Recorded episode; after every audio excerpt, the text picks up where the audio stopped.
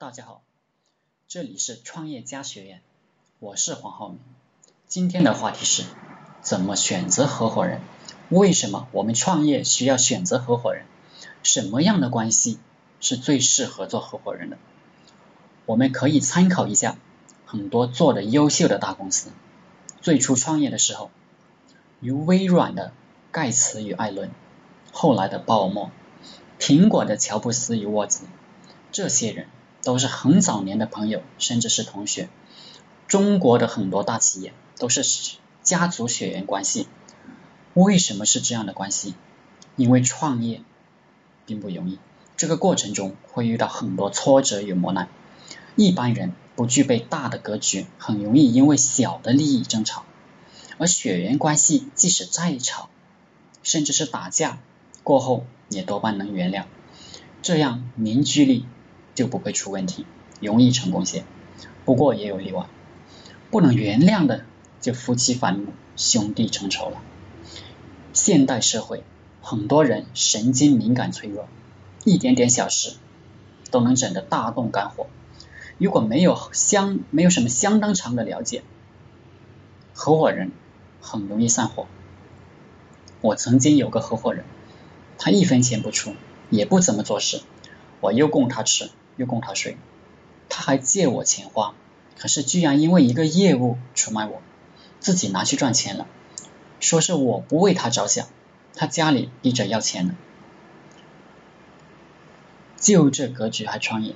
事后我总结，合伙人合伙人宁愿挑不到，也绝对不乱挑，宁缺毋滥。后来这个家伙 QQ 发我消息，有回来的意思。在外面混了一圈，发现我对他最好，并且我的事业也有了起色，还假装给我建议来指导我，我就回他两个字，谢谢，就再也不理他了。我认为合伙人的性格格局最重要，人一定要有大格局，才有大事业的。为了几个小钱能出卖兄弟的人，很难混好。小肚鸡肠的人也很难混好。平常多注意一个人的细节，细节最能反映一个人的真实内心。我们为什么要寻找个合作伙伴呢？因为每个人都是有局限的，非常难得一个人既有领袖能力，也有管理能力。就连皇帝都要整个宰相。你可能善于谈业务。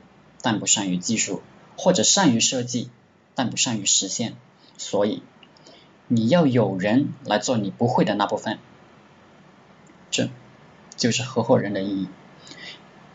比如戴尔公司是两个人干起来的，戴尔和他的伙伴罗林斯；索尼是盛田昭夫与井深大干起来的，很多公司都是两个人干起来的。如此厉害的人，为什么还要整个搭档？你就不需要，因为这涉及到公司两个最重要的方面的人：领导者、管理者。领导者与管理者需要的能力是完全相反的。领导者需要一种把任何复杂问题都能极致简化的能力，而管理者恰好是要把任何简单的问题分析的透彻、仔仔细细的人，即是管理者需要把任何简单的问题复杂化，仔细辨别自己的天性是领导者还是管理者，然后发挥自己的特长。最重要，领导者的作用就是考察市场，看看企业内外各种复杂的情况、国际形势、行业形势，然后从复杂的各种事物中。